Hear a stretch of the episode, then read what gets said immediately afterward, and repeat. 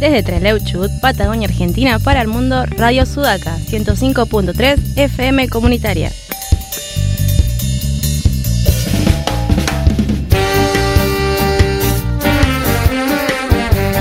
Comunicate con nosotros.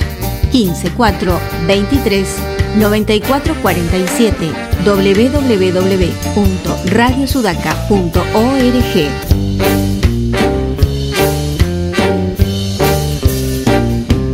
Radio Sudaca, el mapa no es el territorio.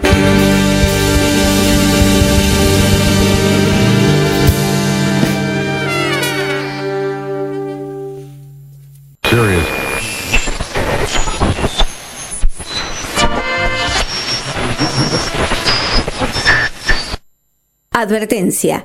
Niños, provocar el apocalipsis puede ser peligroso. No lo intenten en sus casas.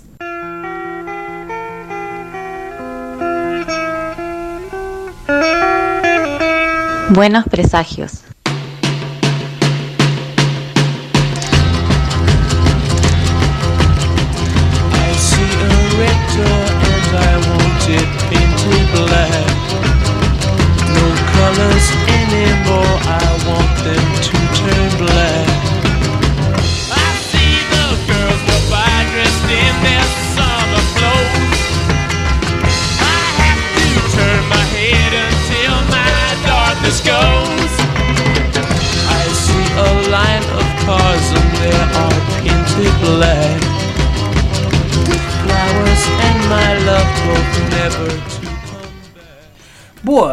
Muy buenas tardes. Arrancamos un nuevo programa de Buenos Presagios. Hoy sábado 8 de agosto, siendo las 13 horas 05 minutos. Los saluda Pablo Pérez en este sábado gris en la ciudad de Trelew, Chubut, Patagonia, Argentina. Acá por la 105.3 de Radio Sudaca. También nos pueden escuchar por el www.radiosudaca.org, que seguramente alguien lo estará haciendo por ahí en este momento. Bueno, saludo acá, como todos los sábados a la tarde, a mi compañera. ¿Qué tal, Bárbara? ¿Cómo estás? Muy bien, acá arrancando, muy contenta. Bueno, Toda la onda. Está bien, per- perfecto. ¿Eh?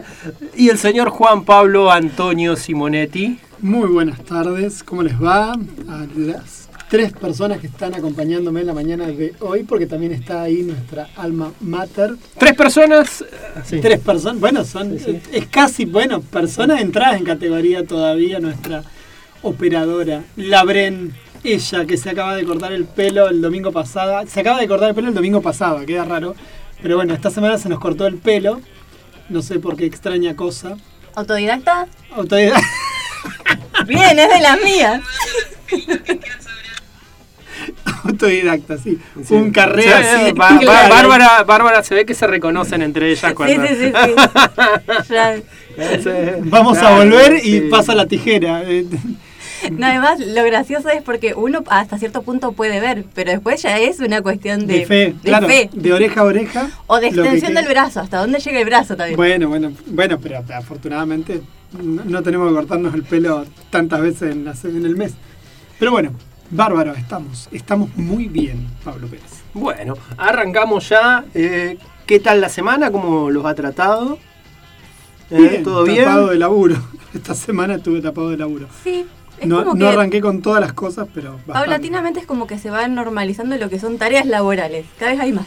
Sí, sí, sí, sí, eso sí, tal cual. Estamos ahí a full con, con esta nueva normalidad de- de- desde la casa trabajando, así que es infinitamente peor en el caso de la docencia, que es mucho más trabajosa que hacerlo desde que hacerlo en presencial. presencial, sí. Claro, exacto. Sí, a mí la verdad que me está cansando mucho y todavía no arranqué con todas las cosas. O sea, todavía me faltan un par de materias porque todavía no arrancó el cuatrimestre. En la universidad no arrancó el cuatrimestre, así que Claro que vos ahora empezás en la uni también. yo no. estaba en la uni, o sea, tenía, tenía las materias anuales, ahora arranca la cuatrimestral. Claro, por eso, sí, sí. Sí, así que bueno, me voy a ir poniendo un plumerito en el totó y voy a ir barriendo mientras camino virtualmente. No sé cómo será eso, pero lo voy a intentar. Porque la verdad que me, me va a faltar eso nada más. Nada más que barrer mientras camino. Y recién charlaba con una compañera que también está hasta las orejas con el tema de su laburo, que también tiene grupos de WhatsApp de alumnos de, en- de entre 8 y 13 años, porque da clase de inglés. Y me decía, me mandan, me mandan stickers, entonces me mandaba el stickercito del gato y dice, me tienen el teléfono detonado de preguntas a cada rato. Es un grave error, no lo hagan en sus casas, si son docentes, no hagan grupos de WhatsApp con tus- sus estudiantes. Porque yo tengo el mío detonado. Pero bueno, ya está, ya los mal acostumbré. Entonces ya está. Igual vos sos más promotor a veces que ellos. Escribís. eh, Ah, bueno, sí, sí. Yo vos la red, escribís sí, más que sí, ellos en, los- en los grupos, ¿no? Quizás ustedes lo padecen también. No, no, no, yo digo porque te he visto ahí estando con tus alumnos y, y- y mandándoles audio cada ¿Y rato. hoy a qué hora eh. les mandé el primer texto de la mañana de hoy? Que eran como. Que no, no me acuerdo a qué hora les mandé. Hoy, hoy no les mandé No, ninguno. no No, hoy nada. estuve pas- piadoso con ustedes. Ahora, le mandé 9 y 10 de la mañana un videíto a, a otro grupo de amigos.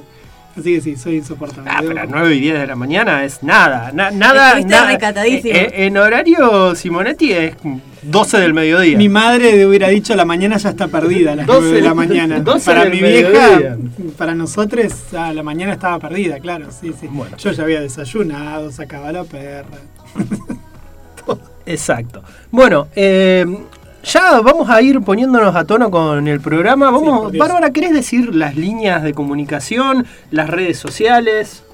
Para aquellos que quieran comunicarse con nosotros, el número de teléfono celular es 0280-423-9447 y nos pueden escuchar, como había dicho Pablo al comienzo, por la página web de la radio www.radiosudaca.org seguir la radio por Facebook, Twitter e Instagram como Radio Sudaca FM Comunitaria, en Twitter arroba radio-sudaca y en Instagram igualmente radio-sudaca. Y el programa en todas las redes sociales sería Buenos Presagios.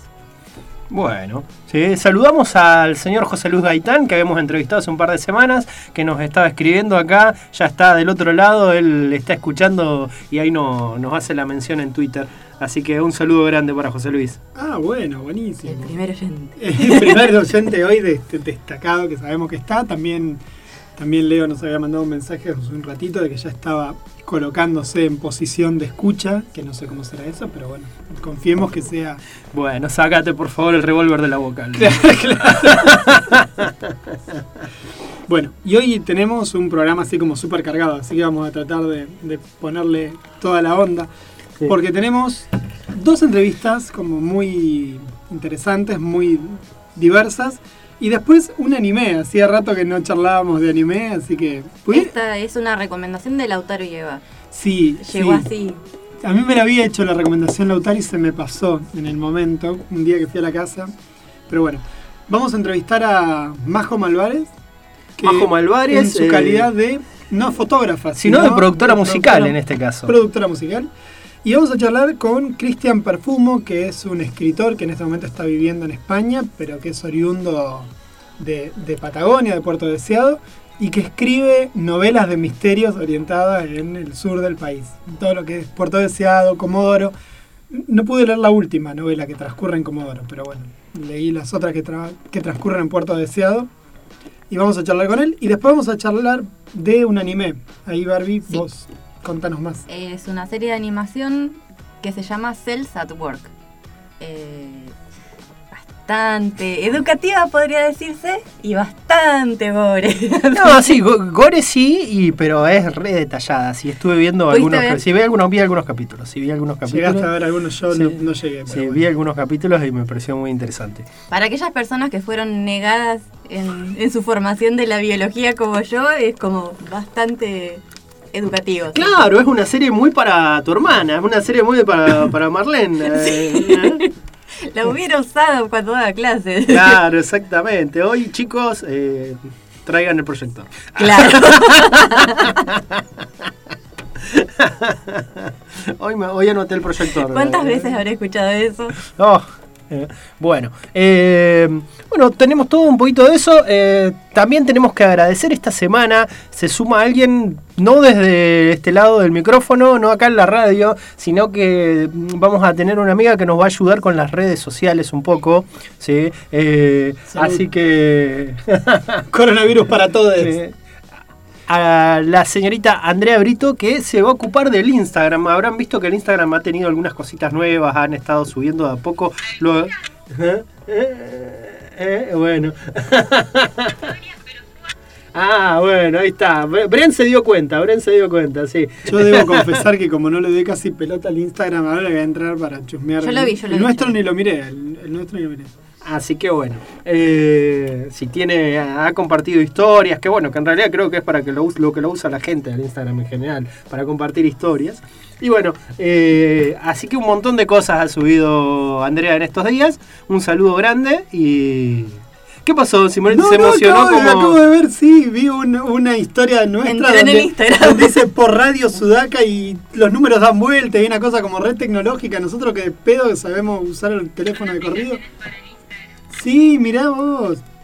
Que- Sí, tiene cuentas regresivas. Sí, sí, eh, me da miedo ya pero bárbaro, excelente.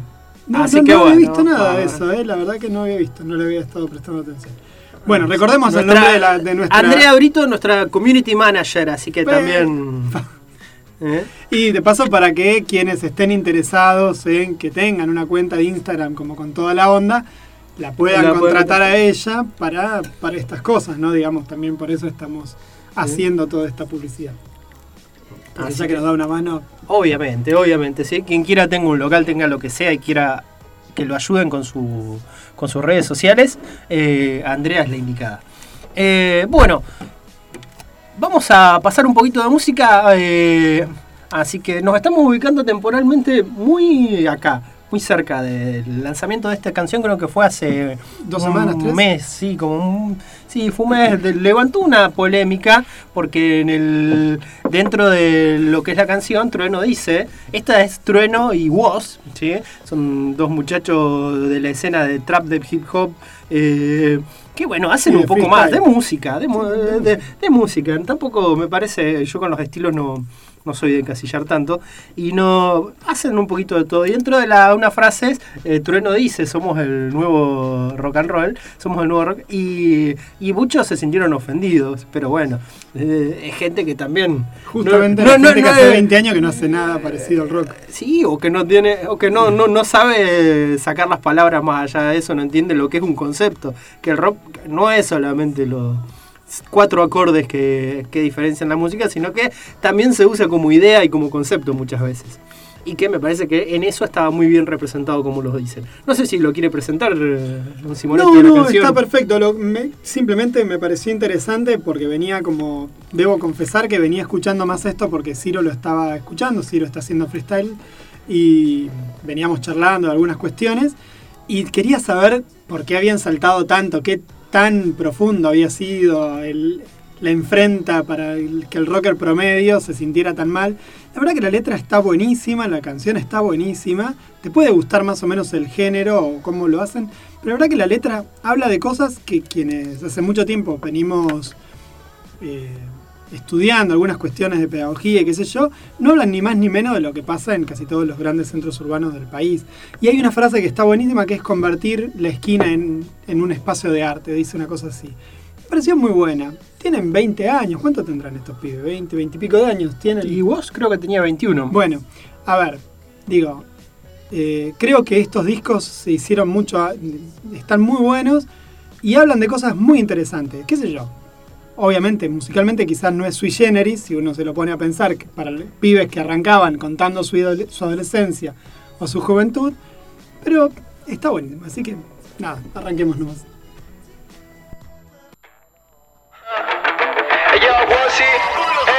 Ya pasamos mil batallas, ahora somos guerrilleros Estoy con Woz en la terraza, quemando el mañanero.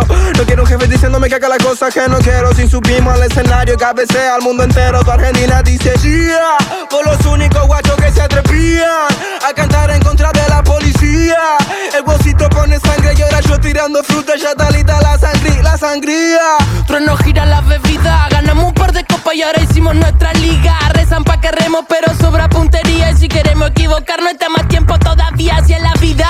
Solo encuentro el que camina y si la quedo en la mitad, va a ser siempre con la mía. No curto con los líderes, títeres del interés. Por eso aquí me ve, fraco chico viene el veneno. Te lo traen el bolsito y trueno. Y ahora quieren tirar, no nos pueden parar. No me caigo, no tengo jefe ni horario. No acepto ofertas de ningún mercenario. Yo me forjé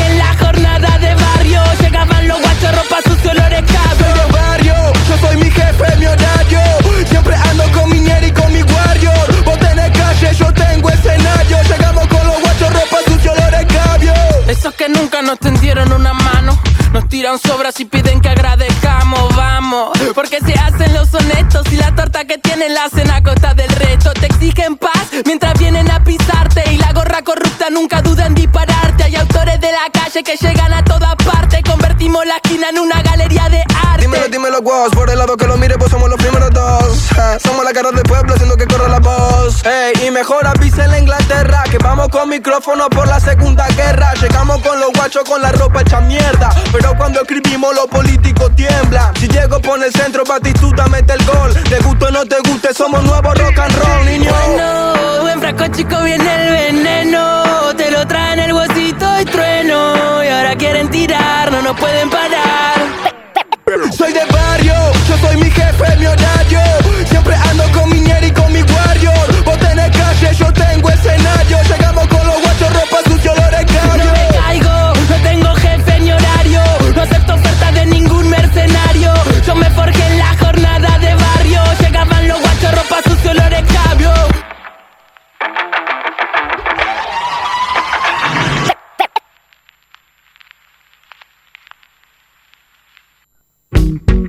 escuchando Buenos Presagios en la 105.3 Radio Comunitaria.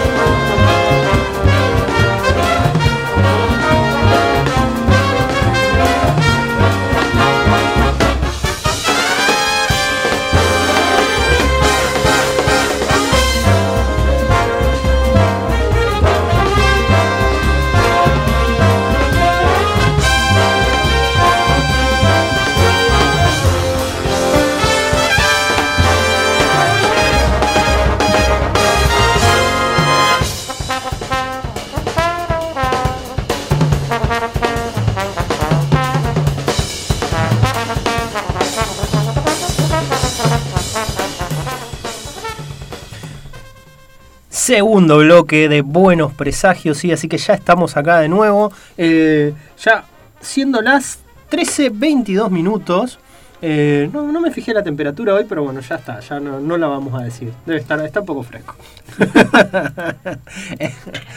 y aparte, bueno, la temperatura es distinta. Hay que ver la temperatura, pero también de varios lugares. Hacerla, a- hacerla más federal en este caso y hablar de varios lugares de la provincia, donde sabemos que nos están escuchando. Podemos decir la temperatura. ¿Quién? 16 grados. 16 De grados, de acá. Acá 16 grados. Entre lo- 16 grados. Así. En Buenos Aires hacen 18, la- va a ser 18 la máxima. Bueno, que ahí nos están escuchando José Luis y Leo. 17 hace ahora, 17 hace en Capital ahora. En Río Cuarto, ¿cuántas, ¿cuál será la temperatura en Río Cuarto? Vamos, eso sabe. no, pero ahí nuestro oyente de Río Cuarto nos tiene que decir. Lo tendría que decir, Ahí claro. nuestro, nuestro oyente de Río Cuarto nos tiene que Pero mandar. tengo, tenemos la, tenemos la temperatura de Río Cuarto en este momento. El ¿eh? mensaje, sí, 18 grados con probabilidad de caída de gorilas encima de Mike. Así Ah. que que se cuide que no salga a la calle. Pero bueno, así que. Y después vamos a consultar la temperatura en Barcelona en un rato. En Barcelona, bueno, pues buscamos, buscamos, buscamos. Sí, que Buscamos en Barcelona. Cuando hablemos con Cristian. Exacto. Tenemos a la- en este momento la temperatura en Barcelona también. Bueno, eh, vamos a repasar un poco de noticias en este bloque. ¿sí? Eh, así que vamos a hacer un variadito entre nosotros, charlar de qué es lo que nos llamó la atención esta semana, de las noticias del mundo ñoño en general, que es lo que nos, lo que nos compete a nosotros, lo que nos gusta, lo que vemos y lo que seguimos a, a menudo. ¿sí? Eh, Bar, ¿qué, no, ya vos ya estuviste comentando algo Sí. así, así sobre, eh, en el off the record estábamos charlando y vos ya algo tiraste. A ver qué... Sí, esta semana anunciaron que una de las películas boom, así de esos tanquecitos de Disney que vienen postergando el estreno hace un montón, finalmente no se va a estrenar en el cine, sino que se va a estrenar en septiembre a través de la plataforma Disney Plus. Pero con el adicional de que además de que va a estar en la plataforma, que es paga, te van a cobrar 30 dólares por ver esa película. Claro, va a tener el sistema. El que tenía ese sistema hace un tiempo, yo no cuando contraté mm, eh, Prime Video, me contaban que antes, no hace mucho, tenía ese sistema que tenía películas que eran relativamente nuevas, que eh, aparte de las películas normales, tenía algunas películas que eran estreno, estreno, estreno, como que la habían pasado ayer en el cine, que estaban para alquilar. Eh, ahora ya no, no está, es normal, tiene el sistema muy parecido al de Netflix, pero que tenía así. Eh, Los pioneros igual en El- eso fueron DirecTV. Igual también lo hacía la plataforma argentina de cine. Tenía películas que las podías contra que las alquilabas. Sí, pero Eh, películas. no me acuerdo, Cinear, Cinear, que tiene las películas que las alquilás, alquilás por 30 pesos. eh, películas Que no dólares. o sea, que, Claro, no, yo- que no dólares. Lo choqueante para mí fueron los 30 dólares. Fue como. Lo- Ay, lo- por Dios. Qué fe que se tiene Disney para, para eso, digamos, porque la verdad que Bueno, de hecho ya es algo que está pasando, porque hace unas semanas... no se la van a meter se- en la oreja, digamos. hace unas semanas se estrenó eh, Trolls 2. Había una película, eh, hace un tiempito Trolls, una de esas películas infantiles, infantiles, infantiles. eh, que son las que más recaudan, sobre todo. Bueno, la estrenaron, era una película que tenían cajoneada, obviamente, para el verano de Estados Unidos, que era lo que iba a pasar, que allá, bueno, empiezan en mayo con este tipo de estrenos y, y sigue durante toda la temporada. Al no poder, imagínense todas las películas que se están, que se está quedando el sistema, con las que se está quedando, que no puede largarlas a los cines, a las distribuidoras. Trolls la largaron y funcionó muy bien el sistema de alquiler de Trolls. ¿Saben por qué funcionó muy bien? Porque la porque no gente... tienen un buen gusto. No, porque no hay, no, no hay cosas nuevas. Y la gente que está con los chicos, que está con un, eh, busca ¿sí? Eh, ver eso. Y aparte es más de una cuestión de gusto, porque las películas para chicos, chicos en general, tienen eh, una cosa de que las van a ver. Nosotros hemos yo me acuerdo, llevé a mi hija a ver Paturucito, que era una, una bóñiga infumable. ¿sí? Y, la de Troll, la- no sé qué tal están, no las vi nunca. Está, no vi nunca, no vi nunca la primera. Y hay una que es del rock, algo así, un viaje de rock, una cosa así. O esa es la dos. No, no sé, la El 2 salió, es la que salió ahora hace poquito. Bueno, pero, pero, no. hubo una con que hacían como, como que eran cantantes de rock. No sé, como nunca me gustaron los trolls, los muñequitos originales en su momento, menos iba a ver una peli. Pero no sé, capaz que estaba buena. Sí, no, no, yo no tengo idea si está basada tan en eso, pero los y muñequitos la estética originales. sí. Eh, y bueno, así que Mulan va a salir ahora junto con Disney Plus. Que Disney Plus en noviembre ya está confirmado que, que va a estar en, ¿En Argentina? en Argentina. Esperemos que lo especifiquen en Argentina, porque... Y la verdad que para ver, va, qué sé yo, no sé, las series de la Marvel, pero después... Es más que nada no, para... No, a ver, la saga esta del Recompensas estaba buena. Para, Eh, de Mandalorian. Sí, que creo que va a morir. ¿Quién la va a mirar por Disney Plus? Ya la vimos todo por, por colgado por las redes, digo, no sé. Lo No que tiene también es que yo descubrí recientemente, gracias a mi hermana que está viviendo del otro lado del charco, que nosotros tenemos bastante libertad en cuanto a cómo bajamos y vemos cosas en Internet. En otros países, si uno descarga algo ilegalmente de cualquier sitio de torrent, te ponen multas enormes, pero enormes, enormes. Y realmente ignoro la forma en que lo rastrean, pero vos podés ver en streaming cualquier cosa, pero no puedes descargar nada. Mira. Ni siquiera un libro. Bueno, pero Nada. después acá podemos tener deuda por 100 años, digamos. Compensamos Claro. una cosa con otra, Lo que, digamos. lo que digo es que yo bueno entiendo tenemos. que estas plataformas van a generar muchas ganancias en estos países donde les resulta tan difícil a la gente ver las cosas. cosas. de forma ilegal. Entonces, ¿Vos mirás cosas de forma ilegal? No, de ninguna nada. manera. No tenía la menor idea de lo que me estás hablando. Bueno, Pablín, vos, ¿qué novedades tenés para contarnos? A mí me llamó la atención eh, que esta semana se estrenó eh, una película de Scooby-Doo. También, en el mismo sistema, de la misma forma. ¿sí? Eh, se estrenó eh, por streaming, ¿cuándo fue? Antes de ayer, el jueves.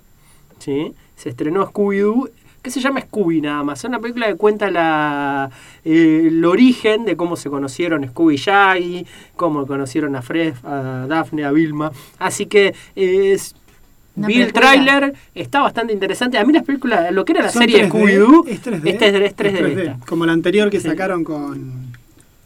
Es 3D. A mí es una que me llamó mucho porque a mí, bueno, me, siempre me gustó Scooby-Doo. No sé, no sé ustedes, pero los dibujitos me parecían genial. Sí, ah, lo vio, lo vio acá Bren también. Así que bueno, el origen del nombre, exactamente, todo, todo. Así que bueno, eh, también tiene el mismo sistema, es una película de la Warner Bros. Así que la Warner Bros. agarró y la, mm, la subió a diferentes plataformas, la podemos alquilar desde diferentes lugares. ¿Sí? Y desde ahí también eh, llegan a- con este sistema, que bueno, es como dice, como decís vos, Bar, en algunos lugares no está tan instalado como acá que van a la piratería. Me acuerdo que fue muy famoso hace unos años en Alemania los casos de multas y eso que pasaba, que cobraban y aparte eran multas, pero Muy grandes. Muy grandes. ¿sí? Muy, muy grandes por hacer eso y la verdad que es algo bastante eh, bastante raro para nosotros, que ya tenemos tan incorporado el concepto del torre, la descarga directa, un montón de cosas que capaz que no se tendrían que hacer, pero bueno, eh, nuestra, nuestra naturaleza nos fuerza a eso. nuestro sistema de, Sí. de tráfico de información en Internet también es como, está más pi- libre y pirateable.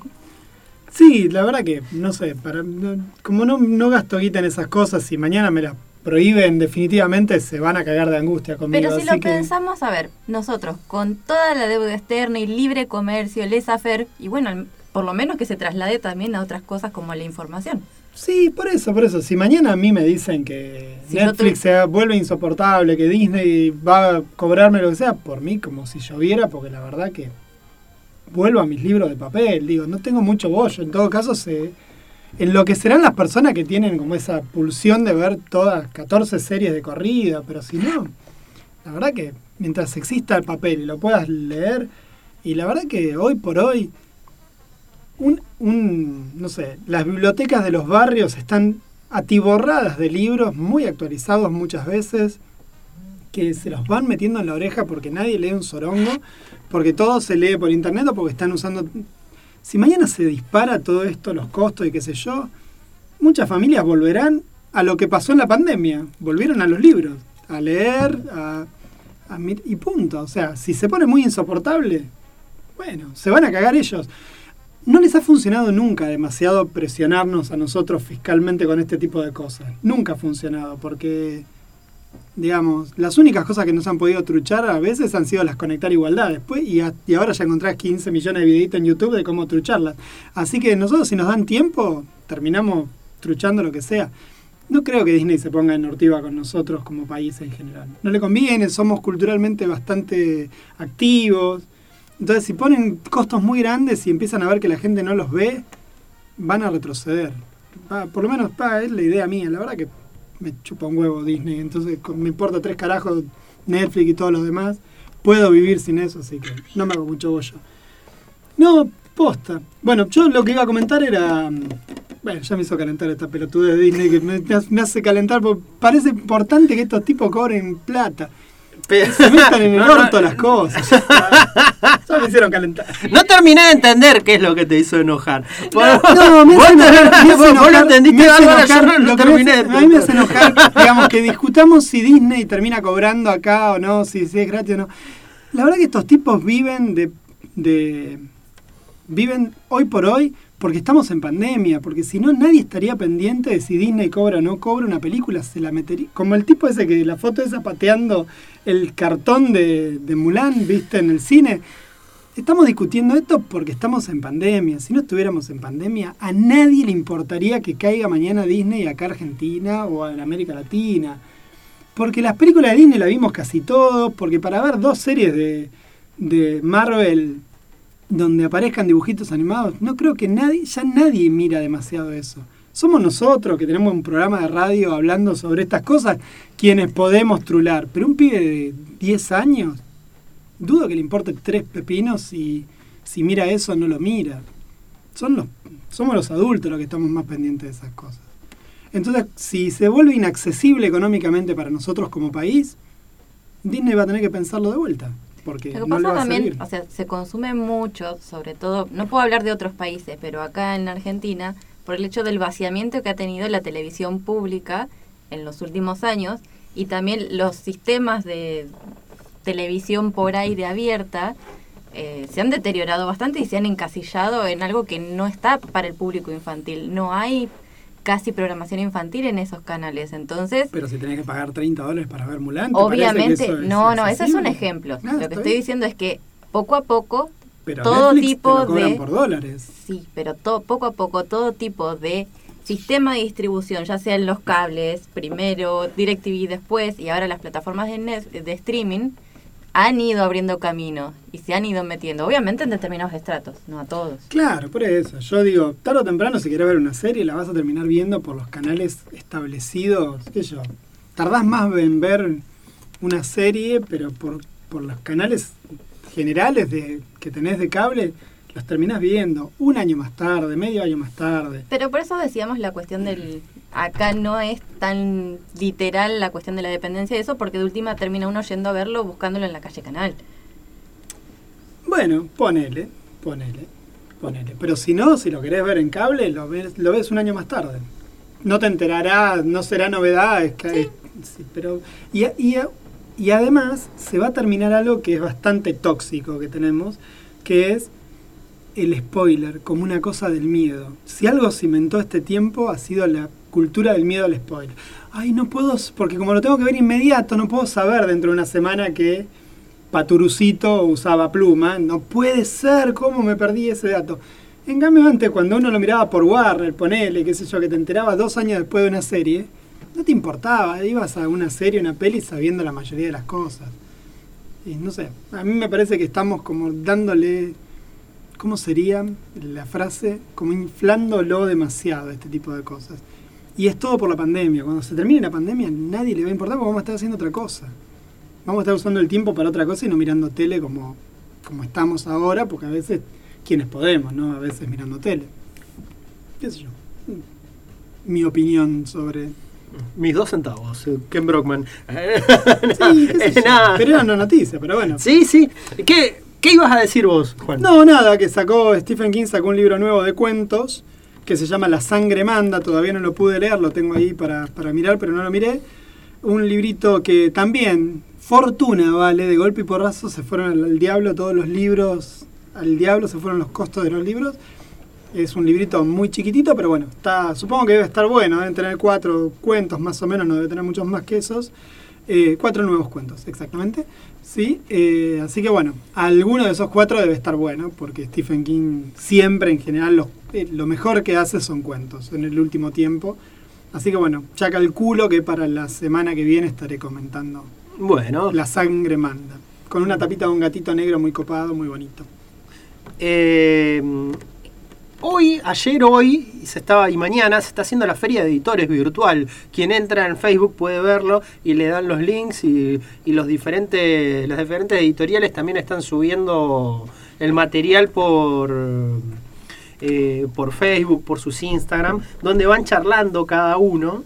¿Sí? sobre diferentes cuestiones. Por ejemplo, ayer estaba Loco Rabia, hoy está Loco Rabia haciendo una... mm, eh, va a estar haciendo por, por Instagram y no sé si por Zoom también, eso ahí, me dormí viendo el flyer, sí, pero bueno, compartía Hawk, uno de un dibujante que hemos entrevistado hace poco, que va a estar Loco Rabia haciendo paneles con diferentes de sus artistas, así que va a estar interesante. Ayer fue también varios artistas estuvieron haciendo esto.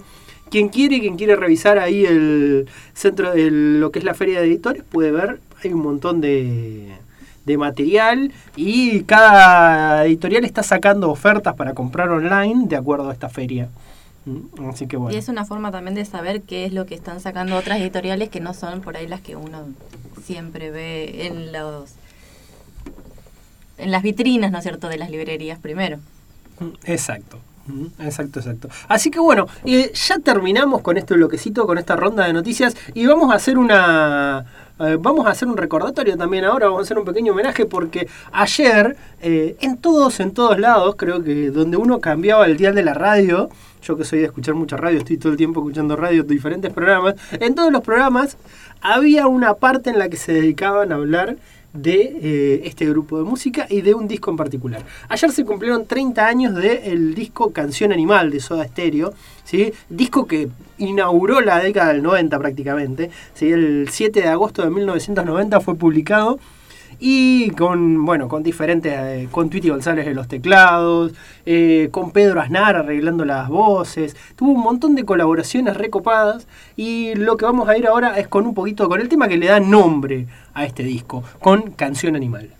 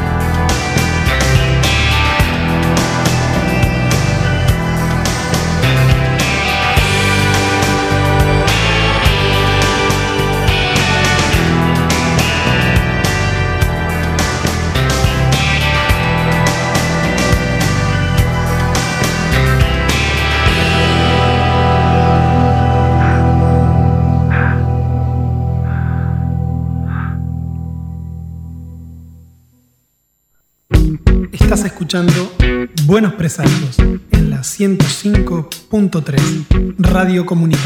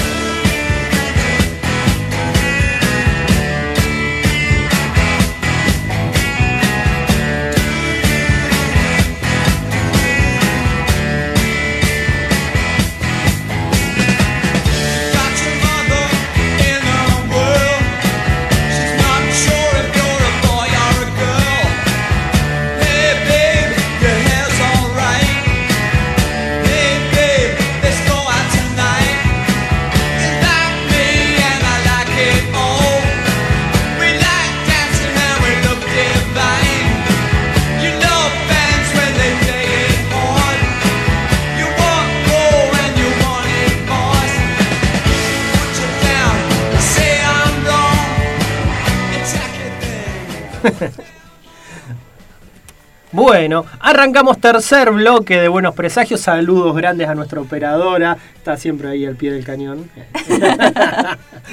Eh, bueno, en este tercer bloque, sí, eh, estamos en línea y saludamos a Majo Malvares. ¿Qué tal, Majo? ¿Cómo estás? Hola Pablo, ¿cómo estás? Bien, todo bien, Majo. Acá Pablo Pérez y Bárbara Barlamas y también Juan Pablo Simonetti, ¿sí? Eh, te saludamos Hola desde... a todos. Hola a desde- todos. Muchas gracias. ¿Cómo va eso, Majo? ¿En qué parte de Buenos Aires te encontrás? Eh, yo vivo en Capital Federal, si bien soy de Treleu, hace cerca de 10 años que ya estoy desarrollando mi carrera acá y, y- y asentada, por decirlo de alguna manera.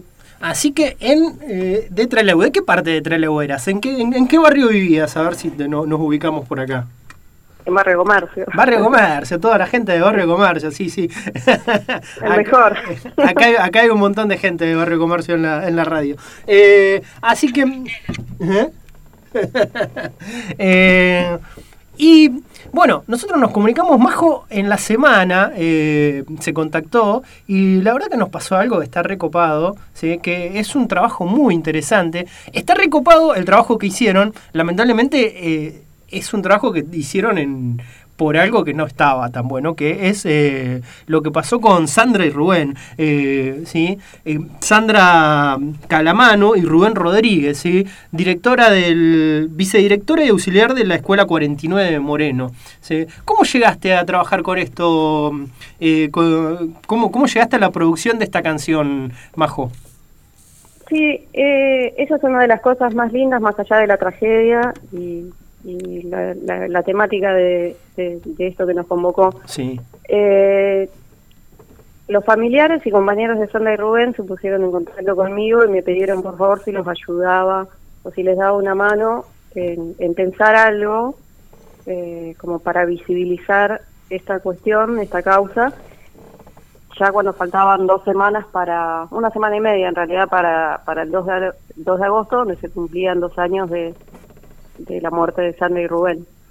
Así que ese fue, digamos, el... eh, así llegamos a, a conocerlos, porque de hecho yo no los conocía, sino que ellos se pusieron en contacto conmigo y fue fue muy difícil no poder acceder, o sea, sin pensar dije que sí, que, que, que estaba para lo que necesiten.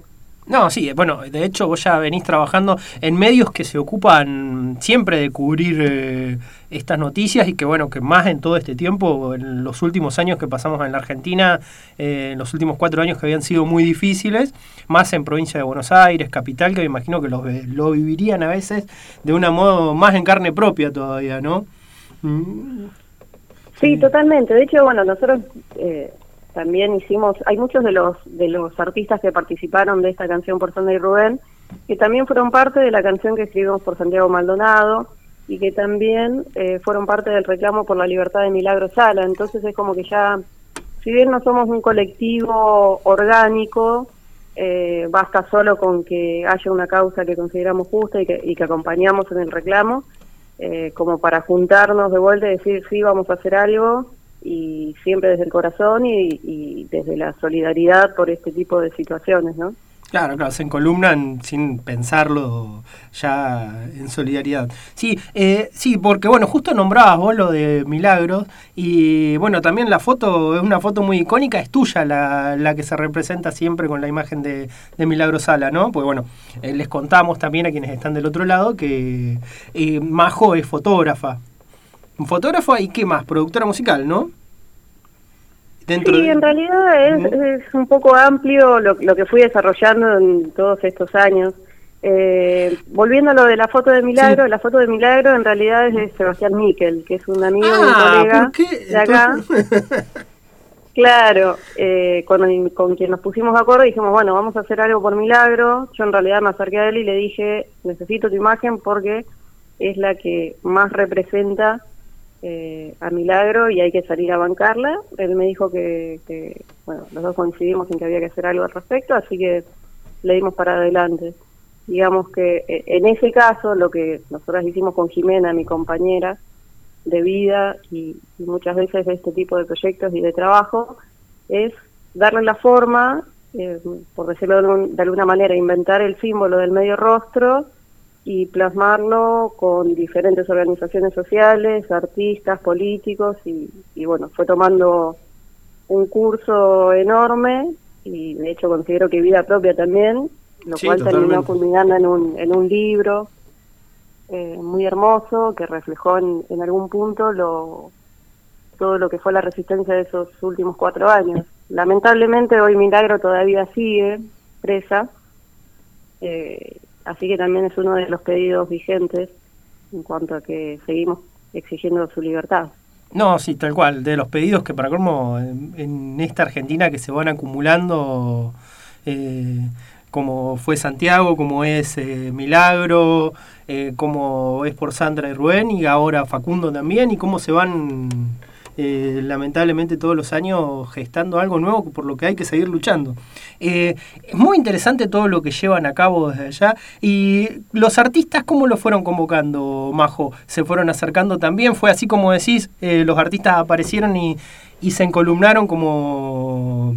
Sí, en realidad es, como muy natural, como muy de, por eso te decía, si bien no, no formamos un colectivo orgánico, basta con decir no recuerdo a quién fue el primero que convoqué, pero eh, creo que fue Teresa Parón y con Teresa ya hemos compartido cenas, charlas de compañeros, más allá de las acciones, entonces eh, la llamé a Tere y le dije, che Tere, mira, la familia de Sandra y me pidió esto, vos te sumás, y así se fue haciendo una bola y todos los días llamamos a alguien y todos los que están ahí de una dijeron, sí, yo grabo como sea, porque aparte también el contexto acá es, es muy complejo, a diferencia por ahí de Treleu, eh, más que nada porque no todavía no, no tenemos eh, los recursos por la pandemia que estamos atravesando, no podemos salir, ir a un estudio de grabación, hay muchos de los artistas que no tienen un buen micrófono en su casa, entonces se entendió que era más allá de, de, de que se logró un buen sonido y una buena masterización, eh, desde un principio sabíamos que la causa era mucho más importante y que había que hacerlo como sea. De hecho, hay algunos de los, de los compañeros que se grabaron con celular y después laburamos sobre eso, al igual que eh, se filmaron con celular en sus casas, eh, lo cual también generó como un, desafío grande en cuanto a términos de producción, pero también muestra, digamos, eh, que, nos movilizó mucho el corazón y el querer eh, ser parte de este proyecto para visibilizar la causa. Sí, y es parte también de la capacidad de adaptarse, igual que veo en los artistas eh, y en los promotores culturales que hay en la Argentina, que han ido adaptándose a esta pandemia y han ido generando contenido eh, con lo que pueden, con lo que tienen, porque también veo que hay mucha gente asociada a los medios de comunicación eh, que la está pasando bastante mal. Y no de los que se ven habitualmente en la televisión, sino que hay mucha gente que trabaja por fuera, que le está costando mucho todo esto, ¿no? Sí, la verdad es que es muy complejo, si bien hay un montón de líneas también y se está laburando mucho como para para estar a la altura y que nadie se quede afuera de, todo esto que nos, nos, tomó así como de improviso. Eh, un poco yo lo que veo también es como que es una, es una estética de la época, una marca, creo que en la, memoria del, colectivo vamos a recordarlo como, como esto, una adaptación a la tecnología y hacer lo que se puede, eh, justamente por eso. Pero bueno, en, términos de, los trabajadores de la cultura, yo creo que lo están pasando bastante mal en, todo el país y que se está trabajando para, para llegar a cada uno de los trabajadores eh, de la cultura, pero bueno, eh, la pandemia nos arrasó a todos. No, sí, ya veníamos con la tierra rosada de, de, lo que dejó Macri, lo que dejó Cambiemos. Eh, así que fue como muchísimo más fuerte también, o sea, creo que esto del COVID profundizó muchísimo más todo lo que veníamos arrastrando. No, seguramente se vieron multiplicadas las cosas y llegar sobre ese contexto a trabajar ahora debe ser mucho más difícil con lo que está pasando. Eh, bueno, Majo, la verdad que es un gusto, no, me encantaría que presentes vos la canción ¿sí? Eh, canción que bueno, que ya queda rotando y que no, no, es un orgullo para nosotros que una artista criada entre Leu, ¿sí? Que pueda agarrar y, y hacer esto y tener, ella misma se comunique y tenga ganas de decir, bueno, me encantaría que también empiece a sonar en, nuestra, en, mi ciudad y bueno, eso la verdad que estuvo re bueno, nosotros nos encantó como eh, cómo te comunicaste y, está buenísima la causa. Y bueno, desde acá nosotros somos una radio comunitaria que está siempre eh, al pie para todo esto y a lo que quieras siempre vamos a estar para tu disposición. Bueno, gracias Pablo, igualmente, y los compañeros también, para lo que necesiten. Así que bueno, Majo, te dejo que presentes la canción y, y ahora y después lo que suena va a ser eso. Bueno, la canción es la de Sandra y Rubén. Así que bueno, ahí va.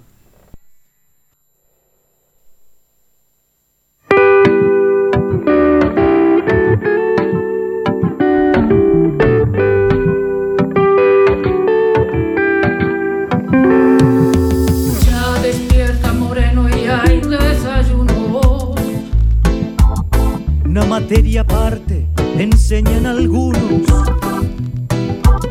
como Rubén y Sandra peleando el humor.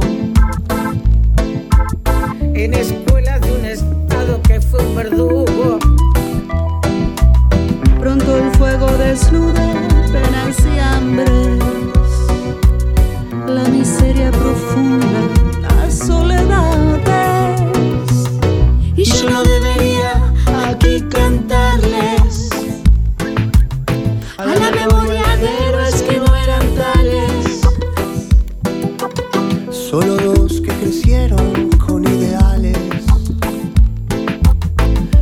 construir un mundo sin estos males. Sandra y Rubén presentes en cada día, donde nazcan las flores sobre las ruinas. Y que desde Moreno para la historia queden como bandera en nuestra memoria. Su color ya son gritos, flamea y Curando con su viento las quemaduras.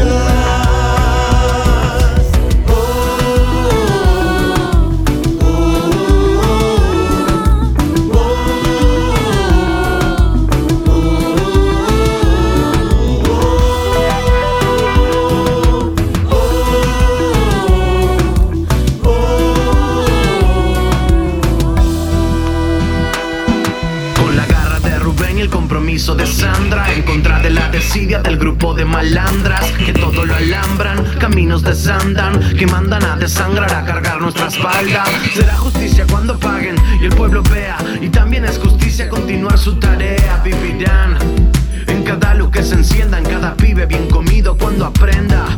Por esos impostores de inconfesables propósitos Nos hablaron de gastos con sus falsos pronósticos. La educación no es gasto, es un derecho aunque les duela. Sabe con pelo tocado no se manipula y se les subleva. Por eso tienen miedo y les llegó su fracaso. Del sur de sur al mundo viene este morenazo. En cada voz rebelde de cada pibe, en cada barrio y escuela Se le canto de derrumbe que viene floreciendo como primavera.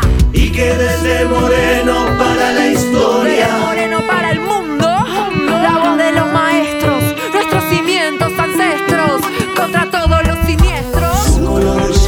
ya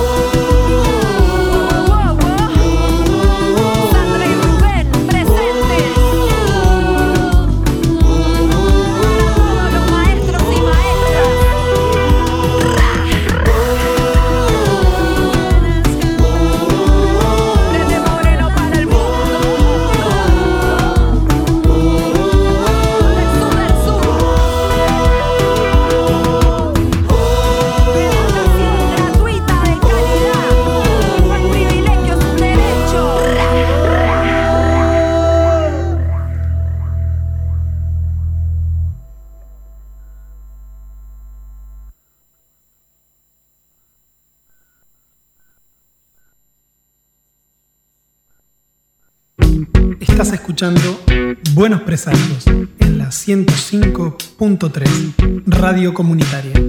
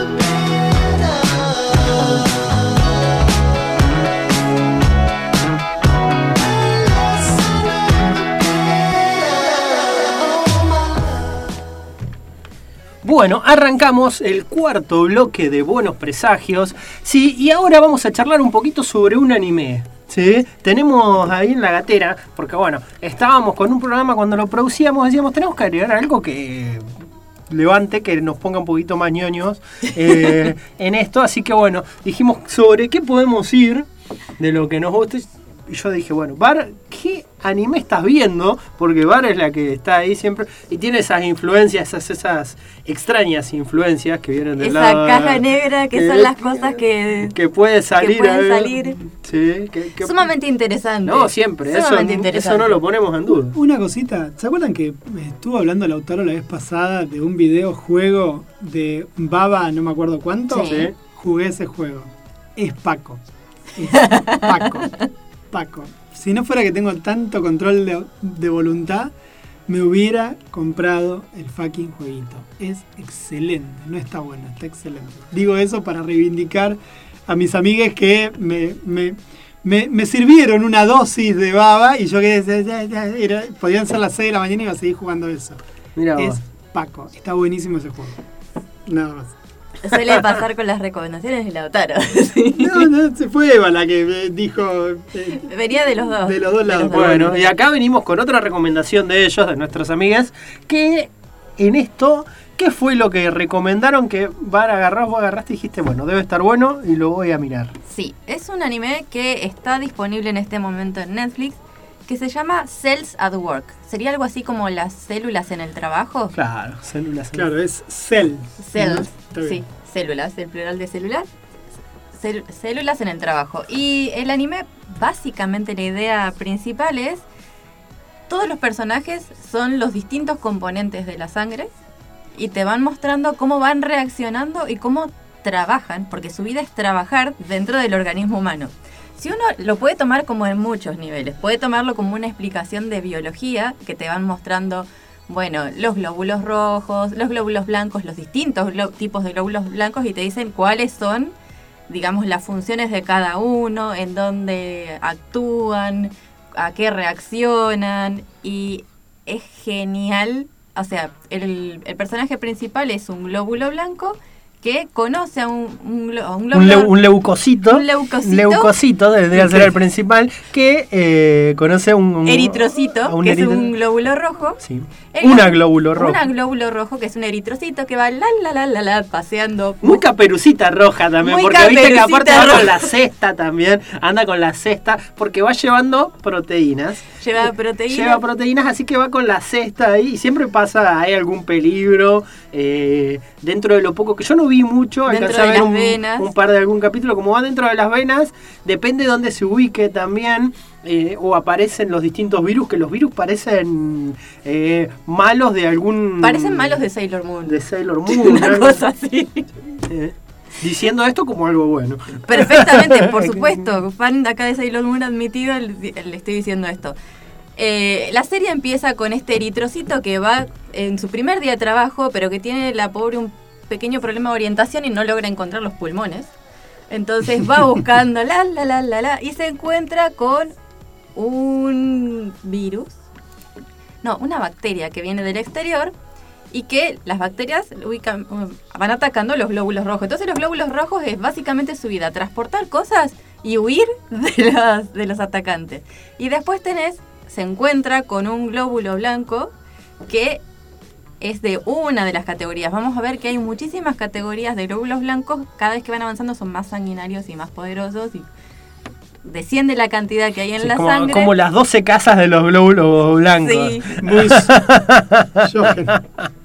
Muy shonen. Sí, sí, sí. Y además, o sea, están dibujadas de esta manera que obviamente son completamente blancos, con trazos en negro muy marcados y una cara de psicópatas totales. O sea, el, el más básico tiene un cuchillo tipo navaja Rambo. Y después van avanzando a que tenés otro que viene con una guadaña tipo machete y va taladrando gente. Y lo que hacen es ir masacrando a aquellos que atacan, digamos, el sistema y generan, digamos, respuestas autoinmunes. Entonces es muy gracioso los personajes, cómo van viajando y además se relacionan porque viven ahí. Eh, Hay un montón de personas como casi anónimas que tienen una remera que dice células y lo que hacen es vivir en departamentos. Claro, lo- los ubicamos también un poco. Es todo dentro de una personajes antropomórficos, es la representación del cuerpo humano adentro como si fueran ciudades, como si fuera eh, casas, como las personas son las diferentes células. Eso es lo que va haciendo, lo que va mostrando todo. lo que se va mostrando durante la serie son aparte 13 capítulos nada más. Son re poquitos. Esta es igual, igual la primera temporada. La primera, sí, ya está confirmada la, segunda. Ya está confirmada para el año que viene la segunda. Y está basado en un manga que tiene cinco volúmenes, que se empezó a serializar y que terminó creo que en el 2015. Ah, nada, cinco volúmenes de un manga es como... Nada, es un... No, muy poquito. Es muy sí. poquito. Muy poquito, Sí, a muy, ver. muy poquito. Ahora, Esta, la autora de este manga se llama Akane, y acá Lautaro, perdóname, la, por La favor, la pronunciación. pronunciación Shimizu, o Shimizu, que eh, sí, Ese va de- presentando, digamos, y hace esta adaptación Te de- sabe muy, del sur de Osaka. Te Claro, el- muy del sur de Osaka, acá. Oh. Pero bueno, voy a necesitar acá el, el, el- que me perdonen el acento. Acá donde serviría que alguno de ellos tenga WhatsApp y nos mande un, Un audio. un audio, Un audio con el un nombre audio diciendo, correcto. bueno, es- así es. Pero para aquellos que conozcan a Lautaro, sabemos que no, cualquier eh, teléfono, smartphone le hace ole así de lejos.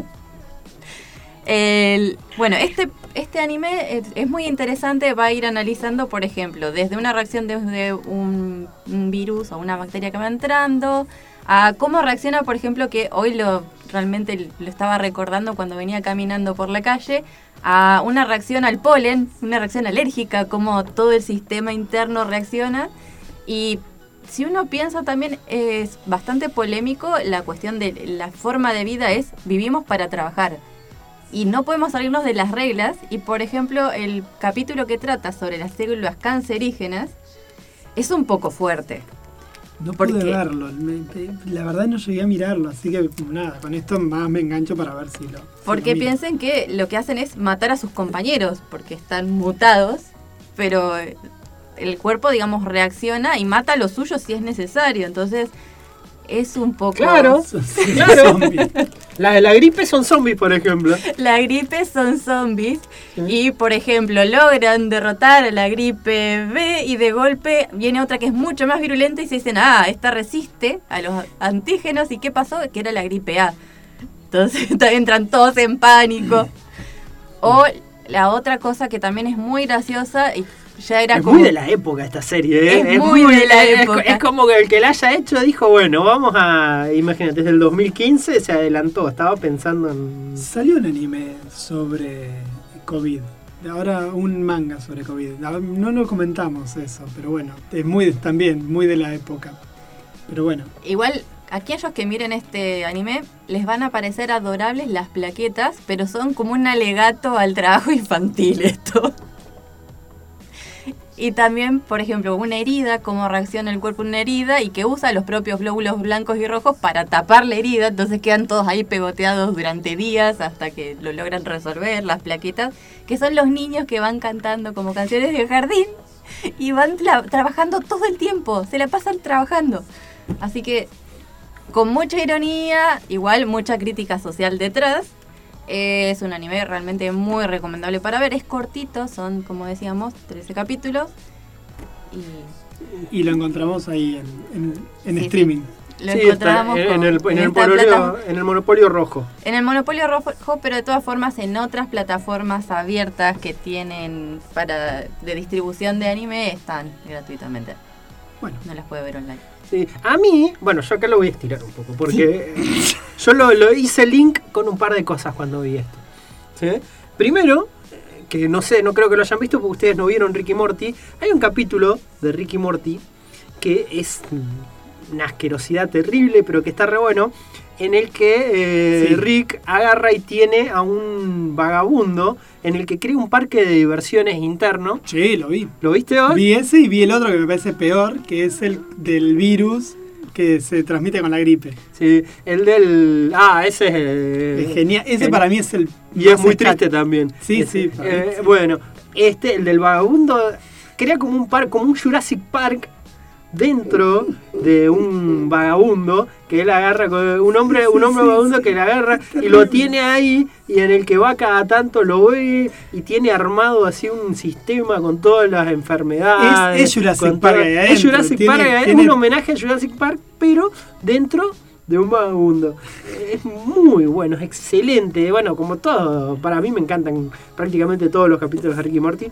Y ese tiene una cosa así muy parecida a Es excelente, es excelente. También me recordaban en su momento para aquellos que por ahí no quieran ver estas cuestiones tan sangrientas, porque realmente son educativos estos dibujos, pero también tienen como cuestiones bastante fuertes. En su momento estaba el autobús mágico, que también era la misma idea. Sí, pero claro, mucho más el naif. autobús mágico, tenés razón, me había olvidado de ese. De Nunca ese- vi el autobús mágico, así que no. Sí, bueno. No, y estaba así, eh, tengo infancia, pero estaba contra. Ya en ese momento había pasado hace unos cuantos años mi infancia. No, bueno, pero sí me acuerdo, me acuerdo. Brevemente, alguna vez lo, lo vi, pero sí, sí, sí, me acuerdo. Es como una versión mucho más amable, pero esta es mucho más científica, porque tienen los nombres científicos de cada una de las partes y te explica también las reacciones. Bueno, bárbaro. Bueno, y mi link también iba para otro lado. Yo eh, lo asocié también con una película. ¿sí? Hay una película del año 1987 dirigida por Joe Dante, protagonizada por Dennis Quaid, Martin Short, ¿sí? que se llama Viaje Insólito. Basado en la novela En la- homónima sí, de Asimov. Exactamente. ¿sí? Que, eh, en- si ustedes recuerdan, hermosa película que pasaban muy seguido los sábados o domingos a la tarde, en la que, bueno, accidentalmente termina adentro del cuerpo de, en una pequeña, minúscula nave reducido. eh, mm, Dennis Quaid termina dentro del cuerpo de, de Martin Short y ahí está dando vueltas. Es una gran película dirigida por Joe Dante, el mismo director de Gremlins, ¿sí? entre miles de otras películas geniales. Eh, y de ahí viene la canción de ahora, ¿sí?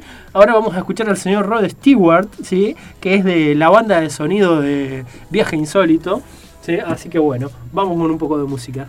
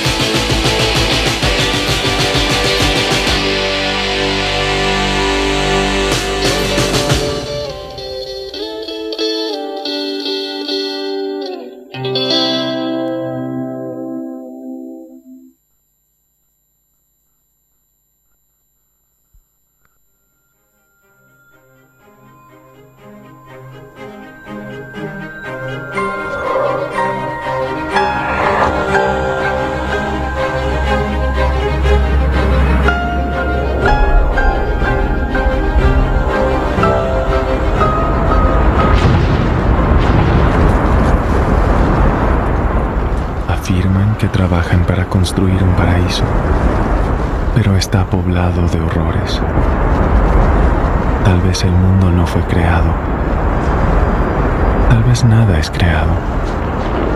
Un reloj sin un relojero. Ya es muy tarde. Siempre lo ha sido.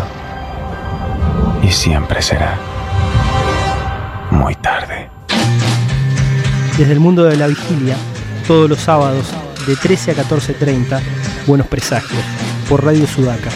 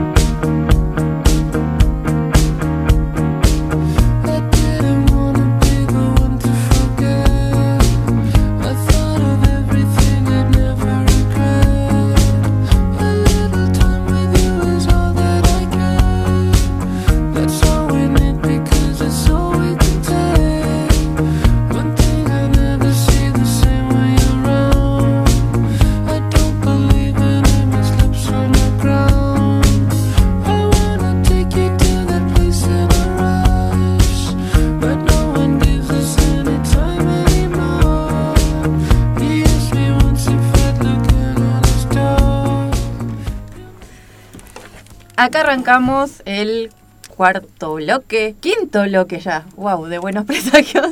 Y estamos acá en comunicación con Cristian Perfumo, que habíamos charlado, que va a hablarnos un ratito sobre sus producciones literarias patagónicas.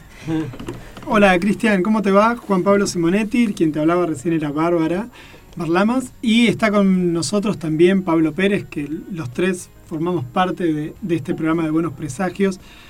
Eh, Cristian, contanos un poquito cómo pasás de ser un doctor en informática a un bestseller eh, a través de las redes, a través de, la, de Amazon, con toda tu producción literaria.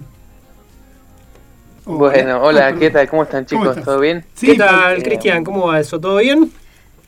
Bien, bien, 10 puntos, muchas gracias. Eh, bueno, mirá, eh, evidentemente la mayoría de la gente que esté escuchando seguramente no me conoce, así que sí, sí. Eh, se los cuento, se los cuento muy rápido. Eh, yo soy de Puerto Deseado, en la provincia de Santa Cruz. Eh, fui a la universidad en, en Comodoro, en Chubut. Eh, evidentemente, bueno, evidentemente no. Como bien decías antes, eh, estudié informática. Después, bueno, es cierto, hice un doctorado en, en Australia, qué sé yo. Y, y mm, cuando primero vine a Barcelona, ahora vivo en Barcelona, pero primero vine a vivir a Barcelona de, de En el 2006. de Argentina. Correcto, en el 2006 vine a vivir a Barcelona y ahí eh, la primera vez, o sea, no la primera vez, sino cuando, una de las veces que volví a Deseado, volví con mi novia, que ahora es mi mujer, así que bueno, sa- salió bien el, el- el viaje. y, Ella es de allá, es de Barcelona. Sí, sí, sí. Y entonces, eh, estábamos ahí y había un, un bar de vinos en Puerto Deseado, un bar de vinos muy, muy lindo, la verdad, que, que, que no le quedaba, no le quedaría chico a- a- al centro de cualquier ciudad. O sea, un bar muy bien puesto, un pueblo tan chico como Deseado, pero bueno, el dueño era, era un fan, ¿no? De, del vino. Y, y yo le y fuimos ponerle no martes a la noche, que imagínate un martes a la noche en Deseado, Sí, sí. no pasa nada, no hay nadie. Y, mm, y le comenté a, a- a Trini, que es como se llama mi mujer, le dije, mira, ese tipo que está reponiendo botellas de vino y qué sé yo, es el dueño del bar, pero además es el, el escribano del pueblo y además es un tipo que cuando tenía 17 años encontró un barco que llevaba 200 años abajo del agua, hundido, un barco inglés. Y, y- y Trini me dice, no, ¿qué dices? No sé qué. Le digo, sí, sí. Y entonces lo llamé a Marcelo, llama Marcelo Rosas. Lo llamé a, a él y le, yo conocía la historia cualquiera que se crió en Deseado conoce la historia de la corbeta, se llama la corbeta Swift, el barco, ¿no? Entonces él se sirvió una copa de vino ahí y nos contó, a mí me lo volvió a contar, digamos, y a ella se lo contó por primera vez, cómo efectivamente cuando tenía 17 años eh, descubrió un barco hundido. Y, y a mí la historia, digamos, contada en esa noche casi, no sé, muy especial, este, contada por su protagonista y qué sé yo, como que me despertó algo que yo hasta ese momento no, no sabía que tenía en mí, que era la que eran las ganas de escribir algo, ¿no? De contar una historia escribiéndola. Entonces empecé, cuando volví a Barcelona, empecé a contar, un poco a contar la historia de la Corvette, qué sé yo, y no sabía muy bien qué estaba haciendo yo en ese momento. Yo escribía pensando que iba a contar una crónica de lo que había sucedido, pero después me di cuenta de que, de que no, de que yo no tenía ni idea de muchas cosas, ¿viste? De- no tenía información fehaciente, entonces dije, bueno, lo que no sé me lo invento. Y ahí, y lo empezó el proceso novela, de novelización. Claro, y lo hago una novela y ya está, más fácil. Y, y así surgió mi primera novela y la, y la escribí, te digo sinceramente, con en el corazón, eh, eh, pensando en que la iban a comprar familiares, ami- familiares no peleados, eh, amigos, eh, gente del pueblo y qué sé yo. Y para, para una sorpresa muy grande, eh, empezó a tener bastante éxito, ¿viste? Eh, la, se agotó la primera edición, también la puse en internet, en, en- en Amazon, que empezaba la autopublicación en Amazon en ese momento y la empezaron a comprar gente, ¿viste? De, no sé, me escribía gente, mirá, la compré, soy español vivo en, en Rusia, no sé, cosas así loquísimas para mí, ¿no? Y, y bueno, y ahí, bueno, yo seguía con mi trabajo, obviamente, y ahí surgió un poco el decir, bueno, eh, a lo mejor me salió bien de casualidad, ¿viste? Capaz que, no sé, vamos a hacer otra, vez por las dudas, ¿viste? Hice otra. Perdón, y eh, te interrumpo un segundito. Cristian. Esa novela es El Sí. secreto sumergido, la primera de tus novelas. Correcto. Y eso es Correcto, el año correcto, novela. repetime el año, porque Esa la publiqué en 2011. 2011, está bien, tenía la duda Sí. si era 2011 Sí. o no. Está bien. Y entonces, bueno, después este, eh, nada, vol- volví, después ya mudé a Australia y ahí empecé a, escribir la segunda novela, que se llama ¿Dónde enterré a Fabián Orquera? Y esa sí que es totalmente ficción, no está basada en hechos reales. Eh, digamos, tiene escenarios reales, la, la novela transcurre en el campo, en una estancia de cerca de Puerto Deseado, en el medio de la nada realmente, y, la estancia sí que existe y, y el lugar existe y se nombra un faro que es el faro de Cabo Blanco que también existe, pero la historia es ficticia, ¿viste? Y a esa, bueno, este también fue bien y, y seguí escribiendo y llegó un momento, ya tengo seis novelas, estoy escribiendo la séptima, y llegó un momento en el que empecé a tener este mm, la suficiente cantidad de lectores como para plantearme, decir, mira, ¿qué quiero hacer? ¿Puedo dedicarme a la informática o puedo dedicarme a seguir escribiendo y, y ganarme la vida con esto, viste? Y dije, bueno, lo voy a intentar, a ver cuánto dura, y bueno, y por ahora llevo ya varios años que me dedico a esto y estoy súper contento. Me, me perdí con la cantidad de, de- de novelas, perdóname, porque tenés El secreto sumergido, Donde enterré a Fabián Orquera, El coleccionista de flechas, que eso fue un premio de Amazon, Rescate Gris, que es tu que lo ganaste en premio Clarín, y Los ladrones de Entreviento, que es el último. Me, me estoy faltando una que no sé cuál es. Sí, te falta Cazador Rasante, que es mi tercera novela. Está bien. Eh, mira, eh, bueno, para los, eh, de, de vuelta, para los que Se la inicia. mayoría que seguramente lo conoce, eh, yo lo que escribo son thrillers, novelas de misterio, de aventuras, eh, ambientadas en, en la Patagonia. Todo lo que escribo está ambientado en la Patagonia. Normalmente es una investigación sobre un asesinato, un desa- una desaparición, algo así. Eh, alguna gente compara lo que escribo con eh, la novela negra nórdica, ¿viste? Eh, eh, qué sé yo, por ejemplo, hace unos años estaba muy famosa, se puso muy de moda la trilogía Millennium, ¿viste? Sí, con sí. Lisbeth Salander, Sí. la chica del tatuaje. Bueno, todo eso. Ese tipo de... La comparan con eso porque es la investigación de un crimen, de un caso, de algo, en un lugar con mucho frío. Pero en vez de estar en Suecia o en Finlandia, esto está en la Patagonia. Pero pero tiene como esa misma esa misma Claro, por cuestión de espacios. atmósfera, digamos. Sí. Yo me imagino que sí, que es por el clima, la atmósfera, qué sé yo. Y eh, así que bueno. eh, Igual, bien. eh, Ah, pará, llevas- eh, Sí, decime.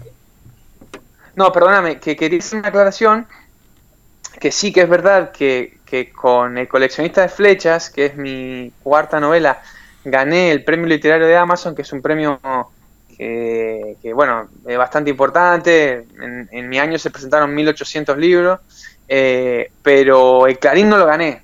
Al año siguiente, con Rescate Gris, el Clarín quedé finalista, pero no lo gané. Está bien, tenés razón. Finalista en, finalista. ¿Y esa es el que tiene contrato con Penguin Random House? Esa es la novela que, Correcto, sí. Esa, esa novela eh, la va a publicar eh, Penguin Random House. Bueno, Penguin Random House es, para el que no lo sepa, un conglomerado enorme, eh, depende de cómo lo midas, es el más grande del mundo, de editoriales. Son dueños de la mayoría de las editoriales que te suenan. La mayoría de editoriales que te suenan su nombre, si no son de la editorial Planeta, son de Random House. Por ejemplo, Alfaguara de Random House. Suma de Letras es de Random House. Eh, creo que Sudamericana de Random House. Bueno, en fin, en el caso mío se va a publicar con, eh, con Suma de Letras. Es uno de los sellos de Random House. Bueno, igual acá nosotros eh, nos dice tu biografía, ¿viste? Uno puede entrar a la página de Cristian en, en, internet, ¿sí? Y ahí aparecen los detalles, aparece todo lo, lo que concierne a, a, sus novelas, cómo conseguirlas también. Y ahí nos dice que, bueno, que vos estudiaste informática y que después pasaste, empezaste justo con esta historia más o menos que nos contabas, a escribir. Pero mm. también esto vendría de antes, ¿no, Cristian? Vos ya tendrías tus lecturas previas de chico, me imagino que fueron lo que te motivaron después y te dieron ganas de escribir. ¿Eh? ¿Vos de chico tenías esta motivación con la lectura? ¿Leías bastante? Sí, no, de, de, definitivamente. La lectura sí, la lectura es, es algo que, que no importa cómo lo quieras poner, si no sos un gran lector, no, no, no puedes escribir nada más o menos decente. Eso te lo puede decir cualquiera. Eh, si alguien te dice que es un gran escritor y no lee, no, eh, bueno, eh, ¿qué quiere que te diga? Pero, pero eh, lo que no quiere decir es que te hayan tenido que gustar los libros toda la vida. Hay gente que, que descubre la lectura de, a, a, una edad muy, muy, muy avanzada y está genial. Yo te digo, no era un gran lector, no fui toda mi vida un gran lector, pero siempre la lectura estuvo presente, ¿viste? Tuve épocas, qué sé yo, como tuve una niñez y una, una niñez y una adolescencia muy normal, o sea, de salir a la calle, jugar a la pelota, eh, ir a pescar, o sea, viste, criarme en un pueblo de la Patagonia todo el rato afuera, no había internet, obviamente. No, claro, hay eh, quienes para entonces, no conocen Puerto Deseado, por ejemplo acá en la zona, eh, Puerto Deseado mm. yo fui una vez hace unos años eh, y me pareció muy parecido, casi como una ciudad media melliza de camarones acá en Chubut. camarones, quienes conozcan Camarones, uh -huh. van a encontrarle muy parecido el lugar, el puerto, todo a, a, Puerto Deseado. Lo cuento para la gente acá de Treleu, que tenemos mucho más cerca Camarones que lo que es llegar claro. hasta Puerto Deseado, pero son lugares muy parecidos en cuanto a tamaño y todo. Eh, me, me llamó mucho la atención. Y es un lugar muy lindo, me imagino, para criarse.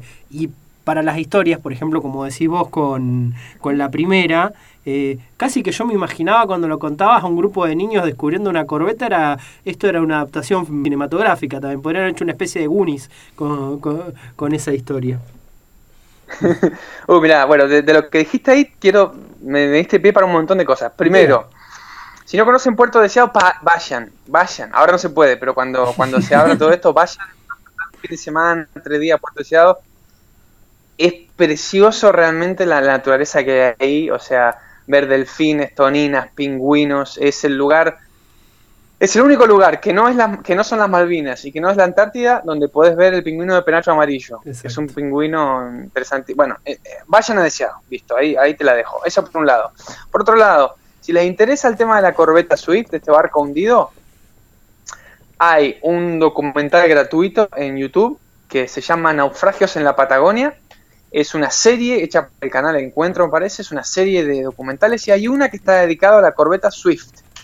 Mírenlo, pues está, está muy buena y ahí te explica lo que pasó con la corbeta, te explica, bueno, toda, toda la historia real del, del hundimiento, naufragio, que es realmente fascinante. Eh, y bueno, y para volver a lo que me preguntabas antes, eh, te decía que me crié en deseado, una infancia me parece a mí muy normal, como cualquier chico de pueblo, la adolescencia también, pero sí que estuve acompañado de las lecturas y, y, y, por épocas me daba por leer. Cuando era, qué sé yo, estaba entrando a la adolescencia, leí las aventuras de la famosa aventura de Sherlock Holmes, ¿viste? Este, después que yo más grande descubrí descubrí el thriller comercial, como por ejemplo Dan Brown, ¿no? El, código da Vinci de Dan Brown, en su momento eh, a mí me, me, voló la cabeza. Después, eso se lo dice a alguien que, que sabe de literatura y, me quiere matar, ¿no? Que yo diga esto, pero realmente fue el primer libro que yo leí y dije, wow, no sabía que un libro te podía hacer experimentar este tipo de intriga, este tipo de, sensación de, como que estoy enganchado, es casi adictivo leer ese libro, ¿no? Y mm, así que sí, siempre fui un, lector, pero en cuanto a la escritura, empezó eso, con ese viaje, con el secreto sumergido. Antes yo tenía un blog donde escribía cosas de, de, mi vida personal, que eso sí que realmente solamente le importaba, le importaba a mi familia y a mis amigos, nada más. A mí me. Yo tuve la oportunidad de leer algunas de las novelas, no todas. Leí El coleccionista de flechas, me, me, me pareció súper interesante el título de entrada y me enganché con eso.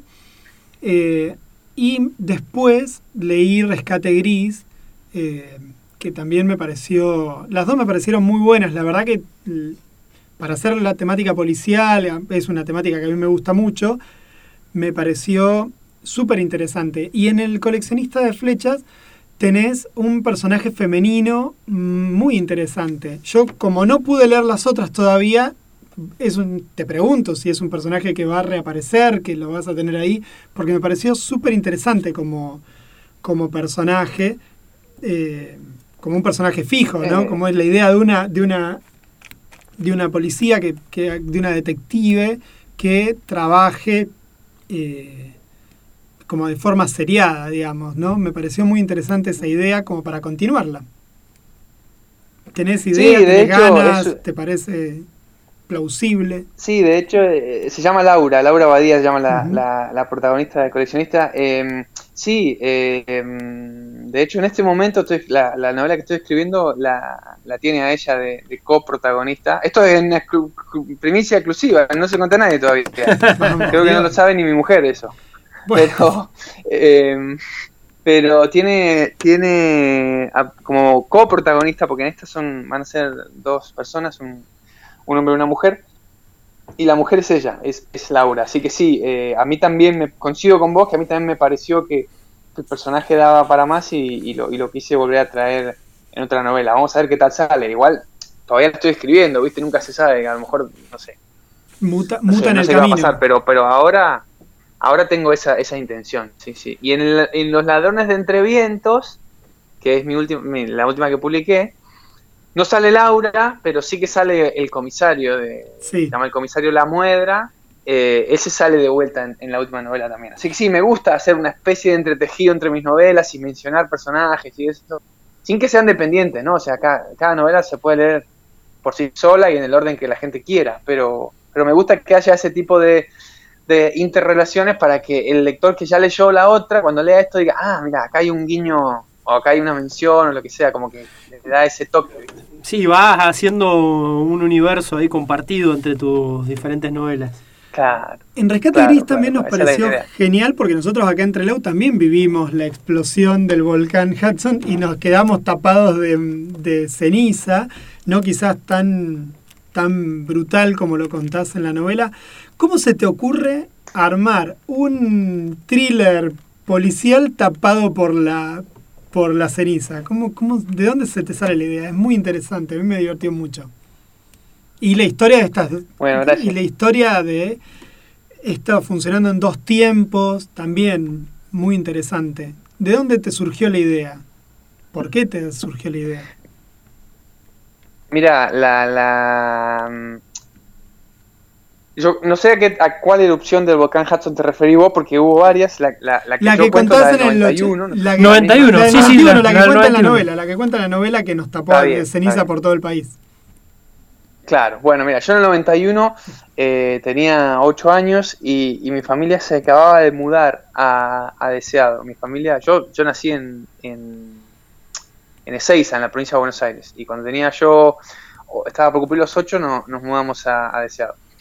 Y llevábamos, nada, tres, cuatro, no, eh, seis meses me parece en deseado algo así cuando pasó esto. Me acuerdo, me levanté un día de la cama, viste, para ir a la escuela y, y estaba el cielo de un color como medio naranja y eh, había como una especie de nieve gris, una cosa muy rara que no nos enteramos hasta después por la radio que era una ceniza. Es una imagen que si la viviste no te la olvidas en tu vida, o sea, no te la puedes olvidar. Te puede pasar lo que, que nunca en tu vida te vas a poder olvidar de eso. Es como el coronavirus, o sea, vamos a tener 90 años y no vamos a saber ni nuestro nombre, pero el coronavirus no te vas a olvidar. No, no, vamos a estar contando el, el- el 2020 que pasamos. Exacto, y esto es igual. Entonces, eh, eso es algo que, te- que se te queda en, en la cabeza y, y- y después, bueno, se, se- puede manifestar de diferentes maneras. Si sos una persona que no se dedica a contar historias, se manifestará un día en un asado, estás tomando un vino con un amigo y decís, che, vos sabés que yo viví tal cosa y la contás.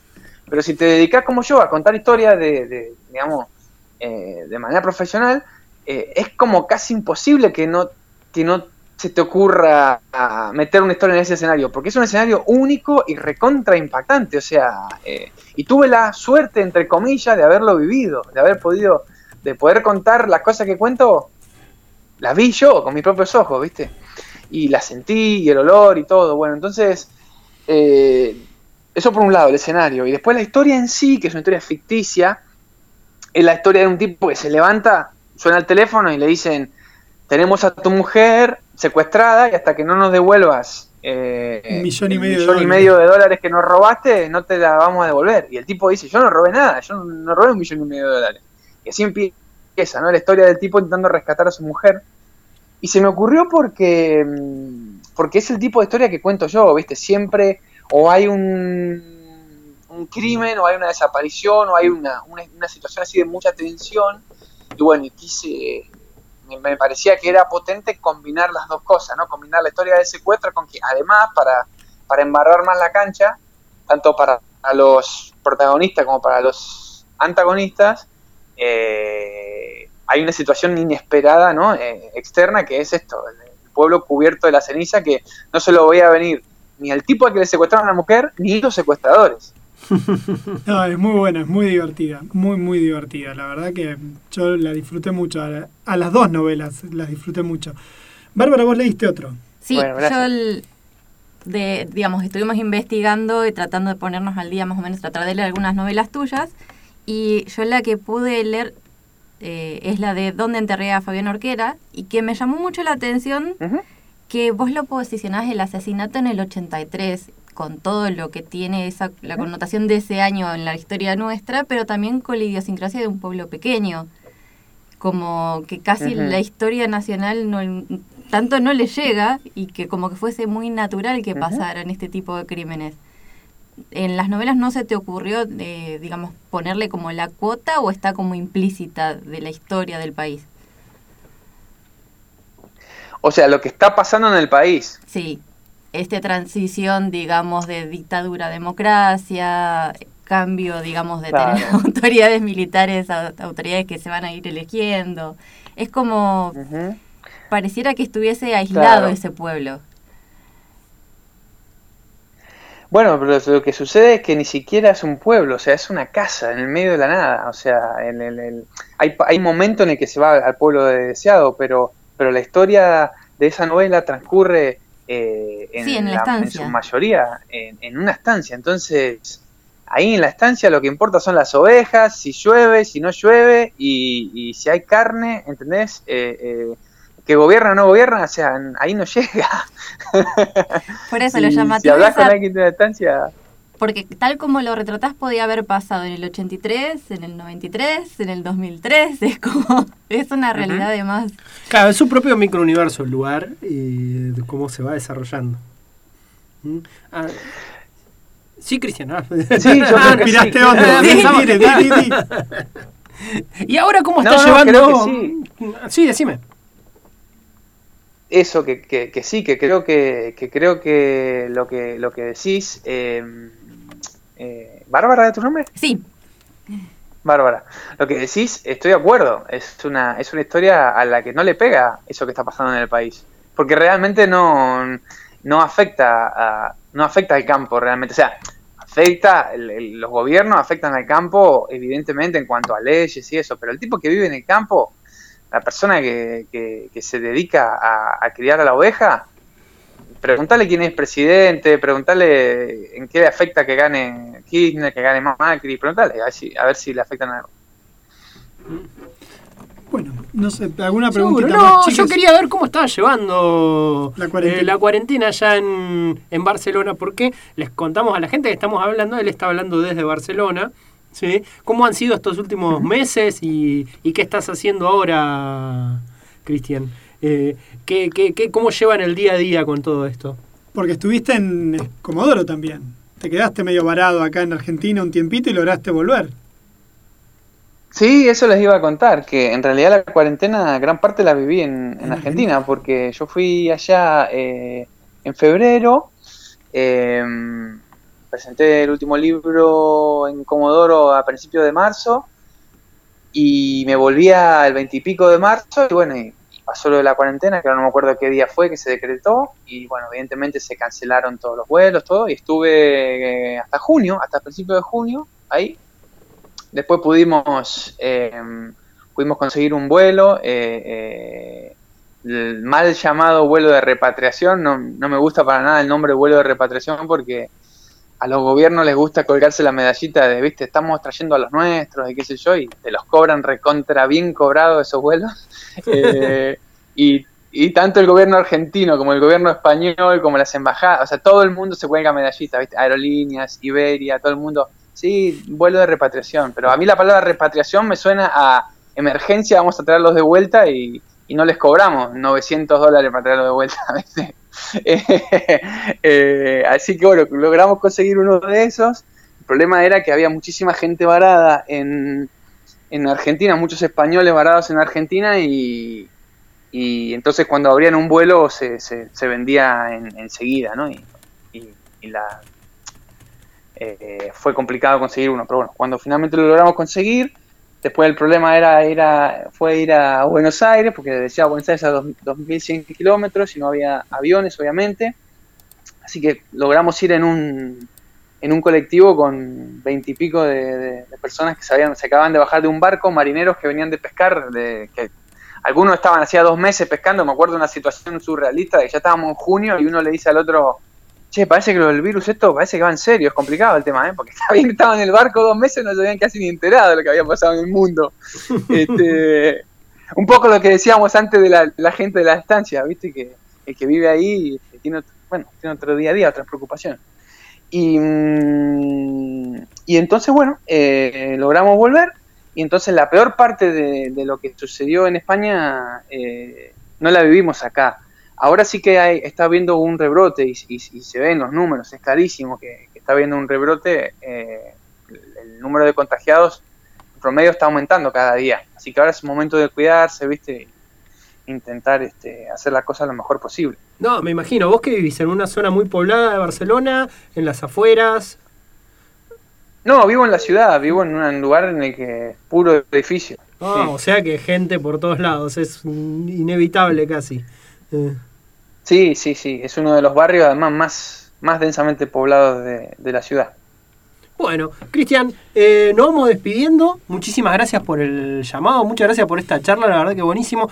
¿Tenés ya fecha estimada de publicación para el próximo libro o todavía queda de, de- limar ahí algunos detalles antes de eso? No, la verdad es que me falta bastante para los próximos libros. Estoy. Yo, yo te diría que si tengo que decirte un, un número, te diría que estoy en un 50% de la escritura del libro. O sea que me falta terminarlo, pulirlo, etcétera. Van a ser. Va, va a ser un buen tiempo, por lo menos varios meses hasta que hasta que esté en una forma un poquito decente, ¿viste? Menos que George, George- George Martin, seguro. espero que sí, espero que menos. Bueno, este, mm, tampoco tengo HBO haciendo una serie que, me permite relajarme tanto.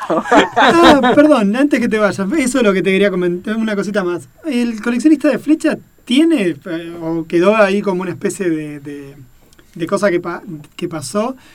¿Está la posibilidad de hacer una serie de eso? Porque estaba como un comentario, vi algunas entrevistas que te hicieron en otro momento y estaba como esa opción. Eh, ¿Eso está caminando? ¿Se frenó todo por ahora por la pandemia? ¿O eh, más o menos tenemos chance de que de acá a un tiempito haya serie de, del coleccionista?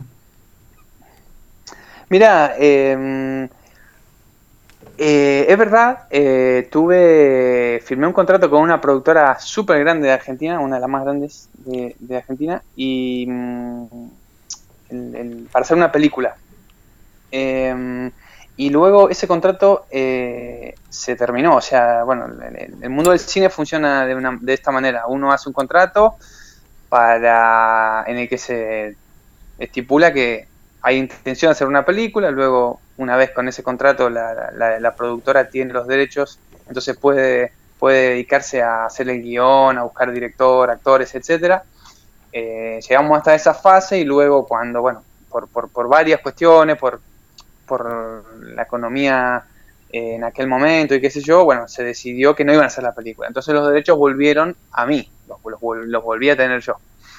Y en este momento estoy charlando y estoy, yo te diría que muy, muy cerca de, de cerrarlo eh, para hacer una serie. Sí, es verdad, para hacer una serie. Lo que pasa es que eh, te, te- te- cuento lo, lo- lo que aprendí en, en estos años, que es que em, que uno firme un contrato con una productora para hacer una serie, no significa que se haga la serie, significa que, que la productora tiene la intención y como te digo, luego entonces tienen que buscar financiación, actores, directores, etcétera, y prácticamente se tienen que alinear los planetas para que digan sí, pum, la hacemos. Entonces, bueno, firmar este contrato para mí es como dar un paso, pero tampoco me hago Grandes, hago grandes los ilusiones rulos, por- digamos, porque como sé se suele que, decir. que las probabilidades sigan, sigan- ¿Cómo, cómo? Que no te hagas los rulos, como se suele decir, digamos. Una frase muy acá. Claro, porque las probabilidades suelen ser, suelen ser bajas. Pero sí, hay interés. Se ve que esa historia en particular genera eh, interés para, para pasarla a formato audiovisual, ¿viste? Y a mí, obviamente, me encantaría. y Ojalá que se dé. Bueno, Cristian, muchísimas gracias por tu tiempo, por, por toda esta información. Eh, y estamos en contacto, ni bien tengas novedades, por favor, a través de tu cadena de mails que vos eh, tenés ahí para quienes quieran saber las novedades de tus cosas, de tu producción, eh, avísanos, por favor, y lo vamos a compartir por acá también. Bueno, dale, sí, sí, en cuanto me. Si firmo el contrato y si. Y también después hay bueno, cuestiones de confidencialidad, eso. Si los tipos me dejan, lo voy a anunciar seguramente. Y. Y después, por otra parte, bueno, sí, eso ya que mencionás los emails, te quería, eh, quería aprovechar a, Porque por ahí hay alguien que esté escuchando esta, esta entrevista y dice, bueno, leerme un libro, a lo mejor es muy largo, lo que sea. Entonces, siempre que hago un charlo sobre mis libros, eso me gusta invitar a la gente a, a que lean algo cortito mío. Tengo unos cuentos, tengo unos cuentos que son inéditos además, que están en mi página web. Entonces, si alguien me busca, bueno, me llamo Cristian Perfumo y si me buscan ahí está mi página web. Este, de ahí se pueden bajar eh, los cuentos estos inéditos y ahí ya ven más o menos si lo que escribo les gusta o no. Y al mismo tiempo ahí ya quedan en esa lista de correo en la que a la que mando cosas, este, más que nada así, no- novedades bastante importantes. No considero que no, no suelo ser muy pesado, pero bueno, eso lo tiene que decidir la gente que recibe los mails, no yo que los mando.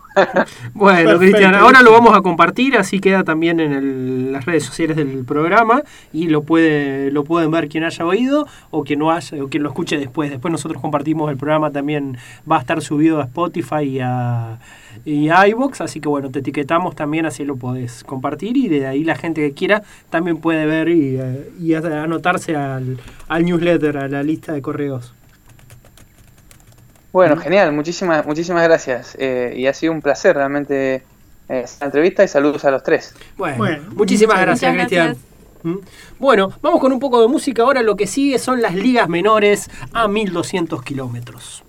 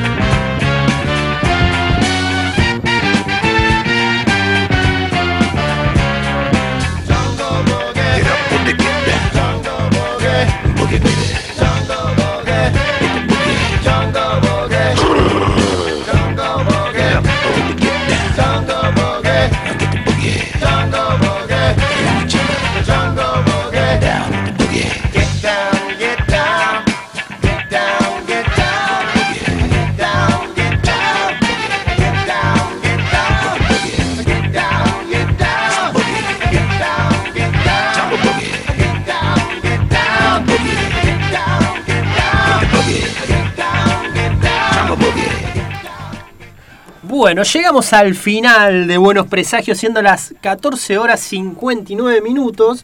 Eh, vamos a intentar dejar bien. Así después, lo principal de esto es que el programa quede bien para que las repeticiones no terminen pisando y no quede después un programa de dos horas y pico donde no quede bien con las otras. Con los otros programas que están encadenados, porque acá nuestra operadora lleva un Tetris muy ajustado sobre la programación, ¿no es así, Bran? bueno, eh, ya la semana que viene nos veremos nuevamente, gente.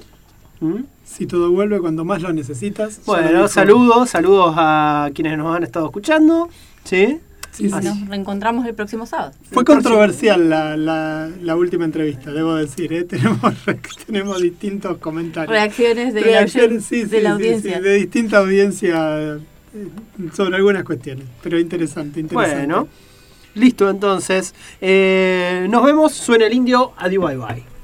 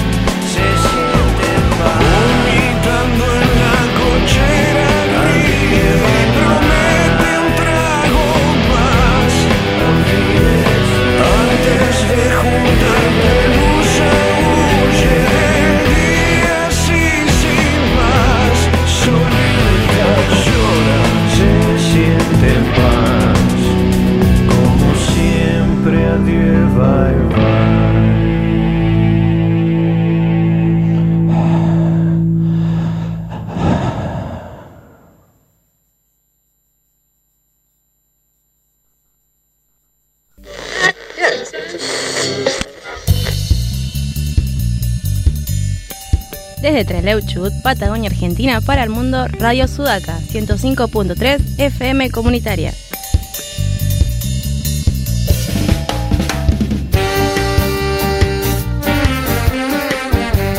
Comunicate con nosotros.